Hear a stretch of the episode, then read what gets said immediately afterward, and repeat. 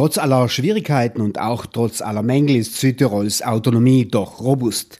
Wahrscheinlich auch deshalb, weil diese Autonomie auf dem Fundament der Konkordanz, der Zusammenschau der deutschen, italienischen und ladinischen Sprachgruppen funktioniert.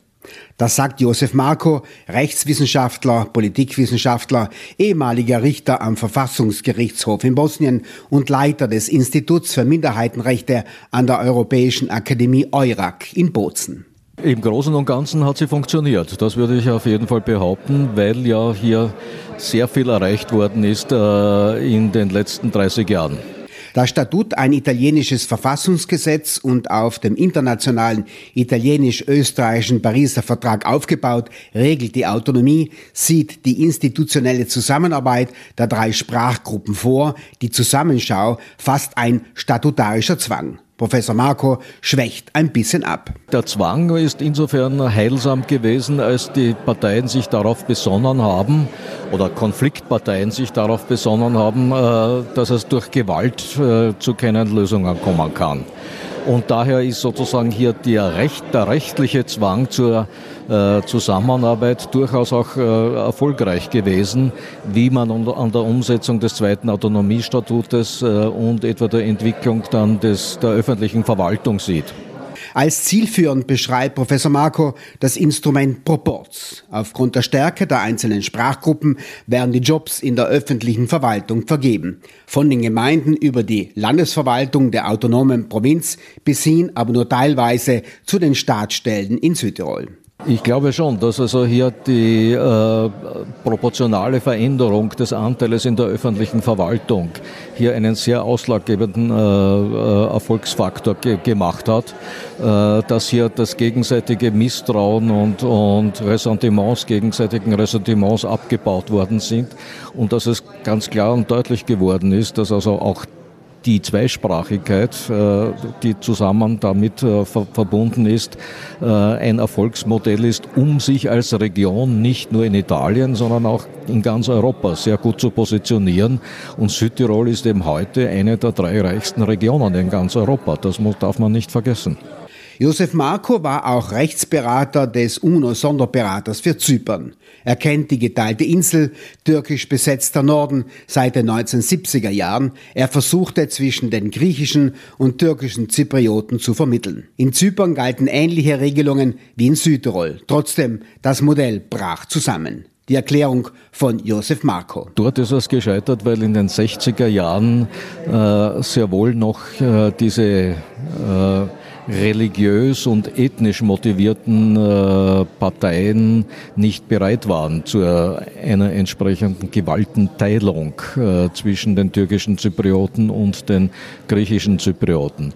Zwischen den zypriotischen Volksgruppen und ihren Eliten herrscht tiefes Misstrauen. Dieses Misstrauen unterbindet das Aufeinanderzugehen und damit das Überwinden von Gräben und Mauern und letztlich die Zusammenarbeit. Die griechischen Zyprioten haben also die türkischen Zyprioten immer als äh, im besten Fall kleinen Bruder äh, und im äh, schlimmeren Fall als Minderheit angesehen, äh, die es zu unterdrücken gilt, die, wo es also zu verhindern gilt, dass diese türkischen Zyprioten eine Forderung stellen, äh, dass sie eben hier Teil der Türkei sein wollen und, und sich der Türkei anschließen.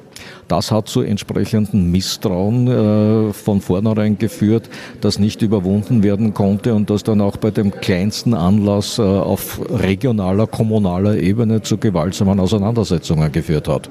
Das Stagnieren ist ein Problem für die Autonomie. Sie muss deshalb dynamisch sein, sich weiterentwickeln, sagt Professor Marco. Und zwar im Dialog der verschiedenen Sprachgruppen, der unterschiedlichen Bevölkerungsgruppen. Man kann nicht glauben, dass man hier einfach stehen bleiben kann in der Zeit und sagen, ja, wir müssen das konservieren, was wir jetzt haben, sondern es gibt eben durch äh, die europäische Integration auf der einen Seite, aber durch die Globalisierung auf der anderen Seite, die ja auch nicht vor Südtirol Halt macht, neue Herausforderungen. Nicht nur Zypern ist ein warnendes Beispiel, auch Bosnien. Seit dem Dayton-Vertrag und der damit erfolgten Aufteilung in ethnische Kantone verschärfen sich die Gegensätze mit dramatischen Folgen, befürchtet Josef Marco. Und hier diesen Herausforderungen sich zu stellen und hier mehr auf Kooperation und Integration zu setzen, vor allem im Schulwesen, wäre sicherlich eines, einer der Vorschläge, wie ich aus Bosnien oder aus Zypern sehen kann, wo absolut getrennte äh, unterrichtssprachliche äh, Schulausbildungen bis hin zu den Universitäten dazu führen, dass gerade hier kein Vertrauen gebildet wird, keine gegenseitige Begegnung möglich ist, äh, auch zwischen jungen Leuten, die dieses, diese Vertrauensverhältnisse aufbauen kann, um dann auch zu sagen, ja, wir wollen tatsächlich für äh, die Region, in der wir leben, äh, auch das Beste machen. Besonders wichtig für die Zukunft der Autonomie ist für Marco das Bildungswesen. Setzt er, wie viele Autonomiekritiker, auf eine interethnische deutsch-italienische Schule? Marco differenziert. Mir wäre es lieber zu sagen ein interkulturelles Bildungssystem, weil gerade die Frage der Ethnizität äh, die entscheidende Frage ist. Gerade hier auf Ethnizität zu bestehen, heißt immer, ich habe eine ethnische Identität und kann keine andere haben. Und dieses Ausschließlichkeitsprinzip ist ein Teil äh, äh, des Problems, wie ich das sehe, so dass es notwendig ist zu sagen, äh, ja, selbstverständlich müssen wir unsere kulturelle äh, Identität bewahren, weiterentwickeln, aber das darf eben nicht unter dem Ausschließlichkeitsprinzip passieren. Professor Marco sprach von einer dynamischen Entwicklung der Autonomie. Vor 30 Jahren erklärte hatten Österreich und Italien ihren Streit wegen Südtirol beendet. Den Streit vor der UNO, er wurde anfangs der 1960er Jahre vom ehemaligen österreichischen Außenminister Bruno Kreisky vor die Generalversammlung gebracht. Österreich bestätigte 1992, dass Italien die Verpflichtungen aus dem italienisch-österreichischen Pariser Vertrag von 1946 für die Südtirol Autonomie erfüllt hat. Das war aber kein autonomistischer Schlusspunkt. Es gab auch danach Fortschritte, sagt Rechtswissenschaftlerin Esther Happacher von der Universität Innsbruck. Ja, ähm, gemeinsam mit Walter Obwechser haben wir untersucht, äh, wie sich die Autonomie, Gesetzgebung, Verwaltung seit, ähm, vor allem Gesetzgebung seit 1992 verändert hat. Insbesondere, also zuerst bis, 19, äh, bis 2001 bis zur Verfassungsreform. Ähm, die dynamische Autonomie war ja im Wege von Durchführungsbestimmungen, Delegierungen, äh, Kompetenzen, Funktionen dazugekommen sind. Und es gab aber auch genügend Rückschritte aufgrund von autonomiefeindlichen Urteilen des italienischen Verfassungsgerichtshofs. Die obersten Richter bestärkten das staatliche Durchgriffsrecht und damit die Einschränkung der Autonomie. Ab der Reform von 2001, welche tatsächlichen Auswirkungen diese Reform auf die Gesetzgebung und Verwaltungsautonomie gehabt hat. Und da äh, haben wir festgestellt, dass einerseits äh, schon weitere Formen der Autonomie hinzugekommen sind, zum Beispiel eben, dass es keine präventive Kontrolle der Landesgesetze mehr gibt, äh, dass wir zum Beispiel im Energiebereich durchaus auch etwas mehr Kompetenzen gewonnen haben, die sich jetzt wiederfinden im Artikel 13 vom äh, Autonomiestatut im Bereich der Gesetzgebungsbefugnis von den großen Wasserableitungen. Also da gibt es schon ein Mehr. Das ist relativ klar aufgeschlüsselt worden. Es gibt aber auch eben eine ganze Reihe von Bereichen, wo die Autonomie eingeschränkt worden ist, gerade durch diese transversalen Kompetenzen, wo der Staat einfach inhaltliche Vorgaben macht, einerseits und andererseits sogar sagt, ja, aber das ist jetzt eine ausschließlich meine Kompetenz und das regle nur noch ich. Die italienische Verfassungsreform von 2001, die eine weiterführende Regionalisierung auf den Weg brachte, stärkte die Regionen ohne Autonomie und die autonomen Regionen. Wegen der aber vagen Formulierungen interpretierten die Verfassungsrichter lasche Vorgaben zugunsten des Zentralstaates. Die Richter kassierten so die autonomen Kompetenzen wieder ein. Also sind die Rückschritte weitreichender als die Fortschritte laut Reform? Kommt darauf an, was ich aus äh, dem mache, was ich mehr bekommen habe. Äh, ich muss allerdings auch hinzufügen, dass die Gesetzgebungskompetenzen, die die Regionen mit Normalstatut zum Beispiel dazugewonnen haben, die haben ja eigentlich alle schon im Autonomiestatut drin stehen. Und infolgedessen schaut es einmal derzeit ein bisschen danach aus, als ob äh, in weiten Teilen eher ein Minus vorhanden ist, wobei dieses Minus eben auch durch staatliche Gesetzgebung verursacht wird und dann die entsprechenden äh, ähm, ja, ähm, Entscheidungen des Verfassungsgerichtshofs, die dann eine Anfechtung der Regierung, die sagt, aber das haben wir anders geregelt, das dürft ihr gar nicht mehr so bestimmen, äh, der dann äh, äh, Recht gibt. Rechtswissenschaftlerin Esther Happacher zitiert als Beispiel die Ladenöffnungszeiten, einst Befugnis des Landes aufgrund der EU-Wettbewerbsregeln und der damit verbundenen Liberalisierung inzwischen wieder auch Staatskompetenz. Also äh, was die Ladenöffnungszeiten anbelangt, waren ja vor, ähm, vor dieser Liberalisierungswelle äh, der Regierung Monti 2011 die Regionen im Grunde genommen für die Regelung der Ladenöffnungszeiten zuständig. Durch die Liberalisierung die gesagt hat, also das äh, im Sinne des freien Wettbewerbs äh, können die Regionen das gar nicht mehr bestimmen.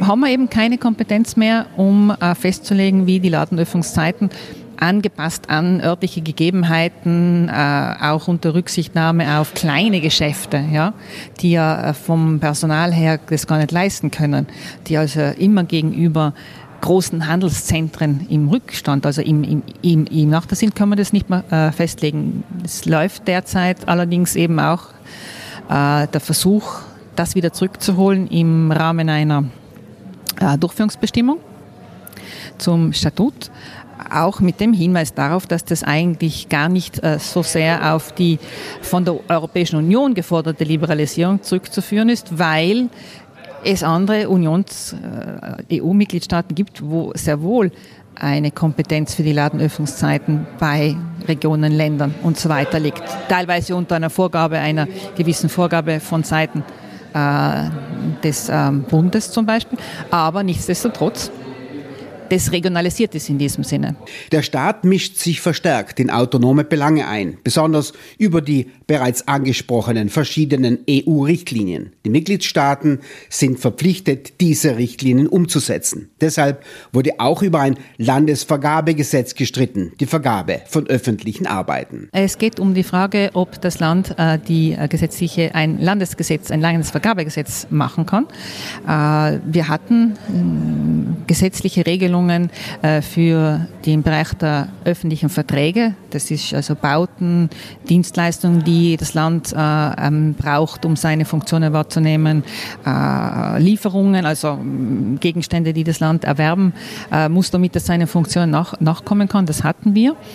Und dadurch, dass dieser Kompetenztatbestand aus der Verfassung verschwunden ist und für die Regionen für den Normalstatut nicht mehr als als Sachbereich dasteht, war im ersten Schritt vom Verfassungsgerichtshof äh, der Ansatz, ja, das ist jetzt eigentlich keine Materie mehr, sondern es äh, wird halt jeweils der Region, die das noch machen kann, aber nach den Vorgaben des Staates, äh, der nämlich äh, die Auswahl äh, der Unternehmen, die mir diesen Bau errichten oder diese äh, Dienstleistungen bringen, nach den Prinzipien des Wettbewerbs, unionsrechtlich definierten Wettbewerbs äh, durchführen muss, also Schutz des Wettbewerbs, Staat.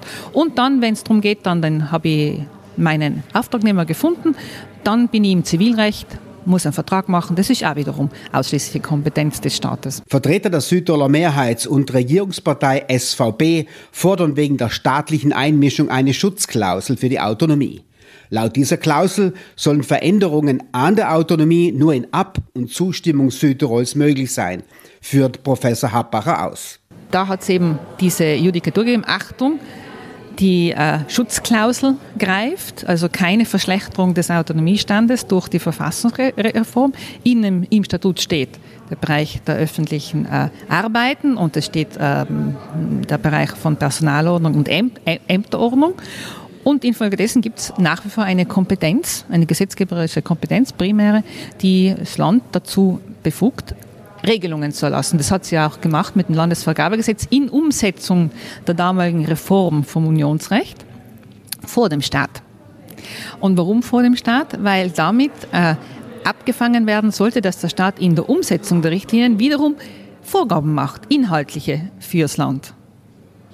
Das, hat, äh, das war damals eben möglich, weil der Staat also, äh, wie wir sagen, etwas verspätet war in der Umsetzung des Unionsrechts. Happacher wirbt für diese Schutzklausel auch mit dem Hinweis auf die staatlichen Privatisierungsmaßnahmen. Damit wurde nämlich das Dienstrecht der öffentlichen Bediensteten auch in Südtirol den Staatsregeln untergeordnet. Ja, da äh, ist eben die Zivilrechtsordnung dadurch jetzt schlagend, dass die, äh, das Dienstverhältnis äh, mit den Bedienstätten des Landes, der Gemeinde und so weiter, das ist jetzt, war früher öffentlich-rechtlich, ist es privatisiert worden.